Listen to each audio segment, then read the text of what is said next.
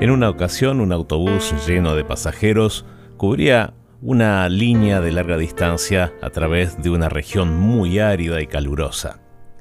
Al principio el viaje transcurría con normalidad, pero con el paso de las horas, algunos viajeros empezaron a renegar del calor que hacía y de lo largo del recorrido. El mal humor y la queja se hicieron generales. Con el calor y el paisaje desértico el trayecto se hacía por momentos más largo, incómodo, aburrido pero en uno de los asientos se encontraba un joven que a pesar del malestar reinante, mantenía un rostro tranquilo, feliz, radiante. Su actitud no parecía variar con el paso del tiempo, y esto llamó poderosamente la atención de la anciana que estaba sentada a su lado.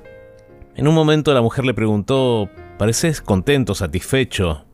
¿No tienes calor? Y el joven le respondió sonriendo, sí, señora, claro que tengo calor, estoy cansado, pero estoy feliz porque sé que mis padres me esperan al final del viaje. El recorrido de la vida se te empezó a hacer largo, incómodo, aburrido, tedioso. Te está sumando tal vez dolor, sufrimiento, hartazgo, no sabes cuándo se termina esto, te voy a dejar un texto con las palabras que le dejó Jesucristo a sus discípulos. Les dijo, no se preocupen, confíen en Dios, confíen también en mí. En la casa de mi Padre hay lugar para todos. Y si no fuera cierto, no les habría dicho que voy para allá a prepararles lugar.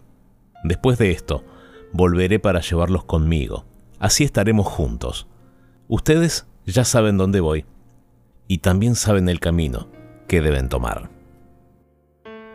Cuando sientas que ya no aguantas más, acórdate que tenés un Padre amoroso que te espera al final del camino. Pensalo. Vení que te cuento.